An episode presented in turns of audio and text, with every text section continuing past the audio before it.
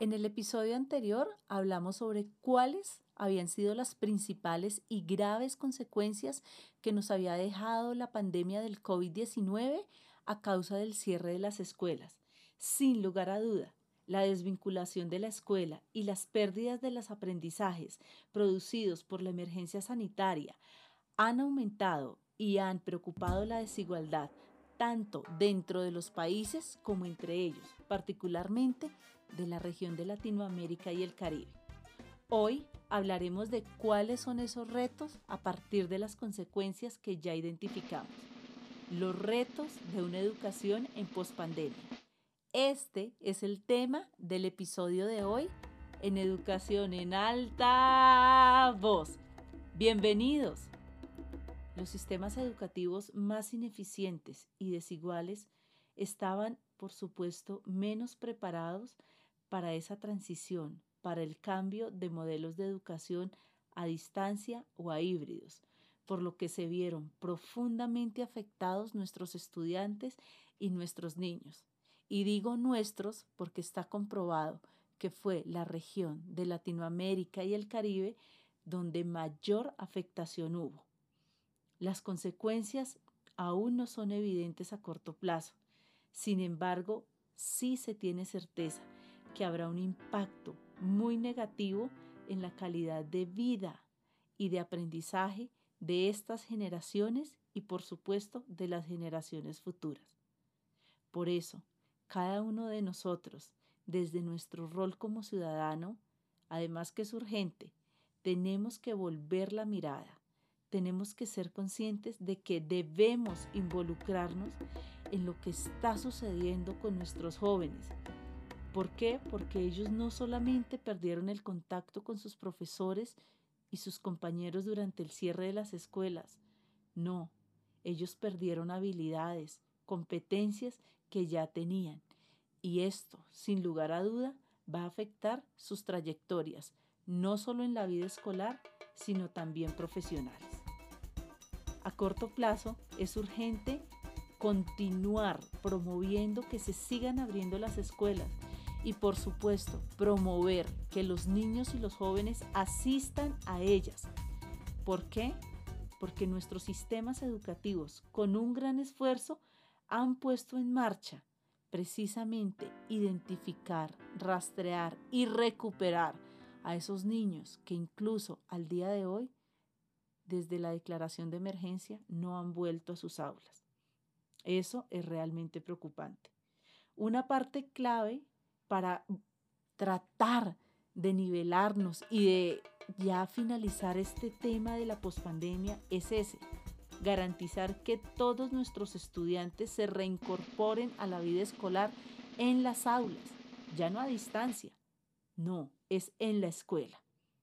Y para lograr este objetivo es necesario que todo un sistema escolar, es decir, los ministerios, directivos, administrativos, docentes, familia y comunidad en general implemente unas estrategias las cuales les permitan a los estudiantes hacer ese proceso de transición para que vuelvan de la mejor manera a la presencialidad, para que volver a eso que tenían antes de la pandemia no resulte ser un obstáculo.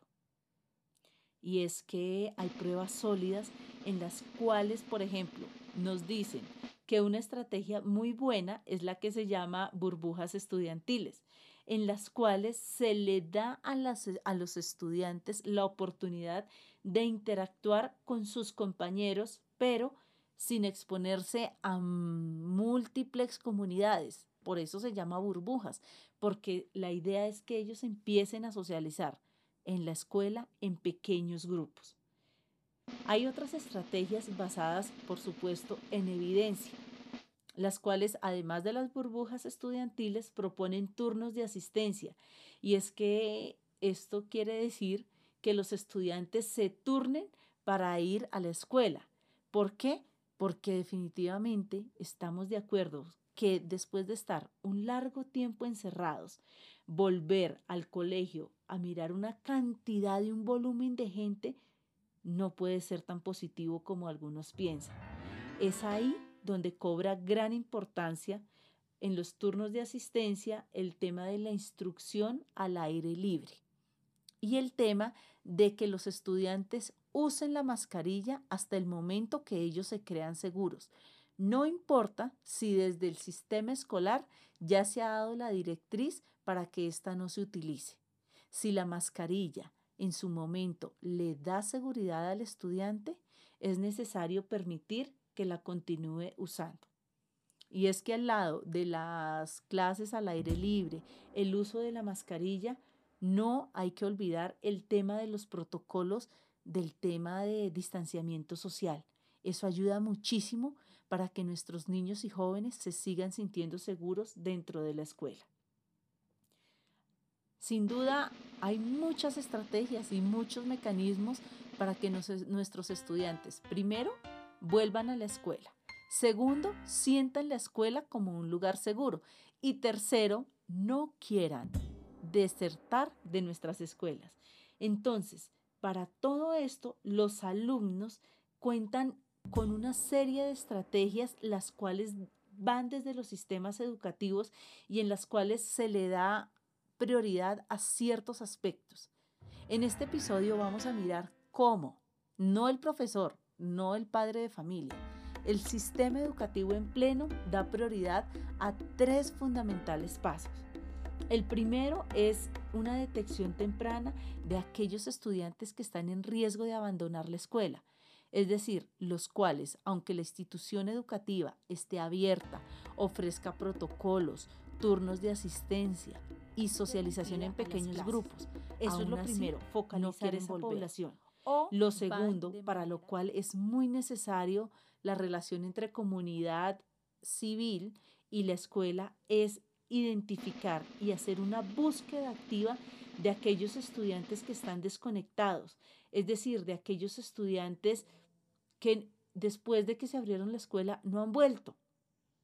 Es importante por eso el apoyo de la sociedad civil, utilizar, por supuesto, herramientas digitales de búsqueda e incluso, si es necesario, realizar visitas domiciliarias ¿Para qué? Para sensibilizar, y ahí sí no solo al estudiante, sino a su núcleo familiar, de la importancia de continuar su proceso académico.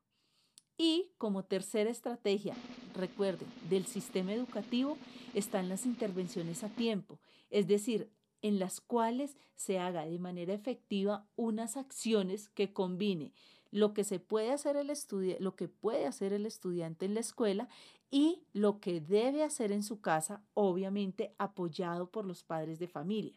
Esto se llamaría una especie de tutorías o de mentorías. Pero el objetivo de estas mentorías no sería netamente académico. No, si el estudiante tiene miedo de regresar a la escuela, ¿qué tipo de apoyo sería o qué enfoque tendría? Pues sin lugar a duda sería un apoyo socioemocional. ¿Por qué? Porque la idea es regresarle al estudiante su seguridad hacia su contexto educativo. Sin embargo, esto no es tarea fácil, más aún si se tienen en cuenta las desigualdades que tienen nuestros estudiantes en el acceso a la tecnología y por supuesto los ingresos socioeconómicos de sus padres o de sus cuidadores. La brecha digital puede replicar e incluso reforzar los patrones de exclusión que ya existen. Es por esto que la transformación digital en la educación tiene una urgente demanda, porque su potencial es enorme para favorecer todos los procesos de aprendizaje que se requieren y es que el uso de la tecnología en un entorno escolar ayuda sin lugar a ningún desconocimiento a superar las limitaciones en cuanto a las capacidades para ofrecer apoyo fuera del horario escolar y a la vez brinda la oportunidad para aprovechar el compromiso de los estudiantes al tiempo que denota o demuestra el desarrollo de habilidades digitales. La crisis de la pandemia empujó a los gobiernos a invertir en tecnologías de aprendizaje híbridas y a adoptar nuevos métodos de enseñanza. Esto podría convertir la crisis en una oportunidad para garantizar la recuperación a inmediato y mediano plazo de los efectos negativos de la pandemia, pues una transformación digital permanente en los sistemas educativos es un impacto de desarrollo para las naciones. Y es que los gobiernos deberían dar más prioridad a este tipo de inversión. Este tipo de inversión en la cual la UNICEF y la UNESCO han dado tres principales focos. El primero es que se tenga un acceso a dispositivos y a conectividad de Internet de alta calidad esto para promover que el aislamiento de los estudiantes y de las escuelas con sus profesores sea en menor medida y que a la vez puedan compartir contenidos multimedia, abrir canales y fomentar las interacciones virtuales y colaborativas del ambiente escolar. El segundo foco de atención es precisamente que los contenidos que se dan a través de manera digital sean de alta calidad y por supuesto cuente con una formación idónea para los profesores en cuanto a pedagogías eficaces, pero no pedagogías en temas tradicionales de aula, no, pedagogías adaptadas a los entornos de aprendizaje virtual y entornos híbridos. Es decir, es urgente también que nuestros profesores aprendan y desarrollen destrezas enfocadas a herramientas que puedan servir para supervisar el progreso de los estudiantes, tales como páginas web, ventanillas únicas de contenidos educativos y todas las estrategias que proporcionen y faciliten el aprendizaje. Un tercer foco, y no menor, son las instrucciones personalizadas en el lugar de enseñanza y que sea de igualdad para todos los estudiantes. Es decir, que el aprendizaje que se dé a partir o en base a la tecnología realmente pueda facilitar la instrucción y que esa instrucción responda a las necesidades de nuestros estudiantes. ¿Para qué? Para lograr altos niveles de aprendizaje heterogéneo, eficaz y incluso con un costo menor al sistema educativo. Para Latinoamérica y el Caribe, la respuesta tradicional al aprendizaje que nos demandan después de la pandemia ha sido incompleto. ¿Por qué? Porque aún la recuperación 100% no está dada. Desafortunadamente, se podría decir que la innovación en educación durante la pandemia no se dio. Y la prueba está en que nuestros estudiantes siguen aprendiendo de la misma manera, con las mismas estrategias, los mismos contenidos. Es decir, no hemos evolucionado. En su forma más extensa, ¿cuál es la solución a este problema? La repetición del año escolar. Y eso es un efecto gravísimo. ¿Por qué? Porque la repitencia es uno de los actores que conlleva a la deserción escolar y es que dada la escasa evidencia sobre la efectividad del tiempo de recuperación de lo que no se aprendió o se mal aprendió durante las escuelas cerradas, eh, nos quedan varios retos. Y es que es importante, primero, ubicarnos en nuestro contexto. Somos uno de los países en vía de desarrollo, es decir, con mayores falencias, mayores demandas. Por esto, hay una estrategia fundamental que además se ha implementado con otro tipo de población, con la población a extra La estrategia que les estoy hablando es el aprendizaje acelerado, pero hay que saber que esta no es la única solución y que el aprendizaje acelerado no es para todos los estudiantes. Por eso hay que saber focalizar. Entonces, la aceleración en el aprendizaje no significa enseñar el mismo contenido más rápido. No. Esta estrategia consiste en centrarse en los conceptos básicos que el alumno necesita aprender o necesita apropiarse para pasar de un grado a otro. y esto se debe aprender en el mismo tiempo de un año escolar. El aprendizaje acelerado proporciona, o por lo menos debe enfocarse, en proporcionar unas bases sólidas, adaptadas y específicas en cuanto a los contenidos básicos de las materias.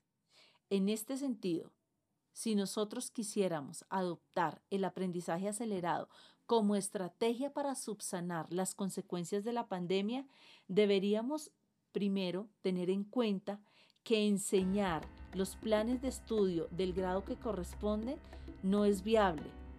¿Por qué? Porque nuestros estudiantes tienen algunas lagunas en sus aprendizajes y no solamente del grado que estén cursando, no, de los grados anteriores.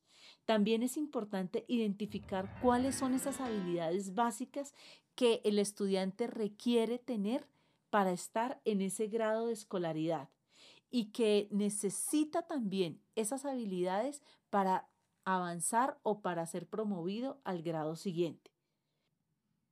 El último énfasis para lograr un aprendizaje acelerado exitoso es proporcionar por parte de la institución educativa un apoyo adecuado en el desarrollo de sus habilidades. Esto con el fin de que el estudiante sienta ameno trabajar no solo a través de esta estrategia, sino el aprendizaje de nuevos contenidos. Con lo anterior, se espera dar respuesta a los niveles sin precedente de aislamiento, de trauma y de depresión que vivieron nuestros niños y nuestros jóvenes, Siempre, por supuesto, dándole prioridad a los entornos de aprendizajes seguros y enriquecedores. ¿Por qué? Porque además la presión supone también sanar niveles históricos de pérdida de aprendizajes que se han, digamos, quedado en mayor evidencia a partir del cierre de las escuelas. Con lo anterior, el reto que se tiene enfrente por parte de los sistemas educativos es gigante y se puede resumir en una sola pregunta. ¿Cómo reconstruir la educación en pospandemia? La elección como nación es nuestra. Si aprovechamos este momento de shock para transformar o para retroceder y volver a una nueva normalidad que no altere la composición y el valor de lo más importante, nuestro capital humano antes de que los problemas de salud mental se agraven y por supuesto entremos en otra crisis casi imperceptible. Entonces, para garantizar que haya un entorno seguro y unas aulas que ofrezcan realmente procesos y experiencias enriquecedoras a partir de todo lo que se dé en la institución educativa, es urgente que como sistema educativo también pensemos en reducir la prevalencia de los aspectos de segregación, de acoso, de bullying escolar que sin lugar a duda viven muchos de nuestros estudiantes en las aulas.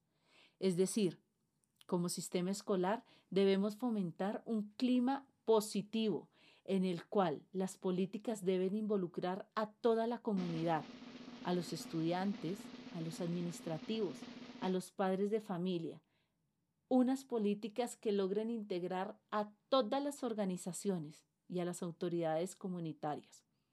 Y para eso deben haber actividades de intervención, las cuales deben ir dirigidas principalmente a nuestros niños y a nuestros jóvenes.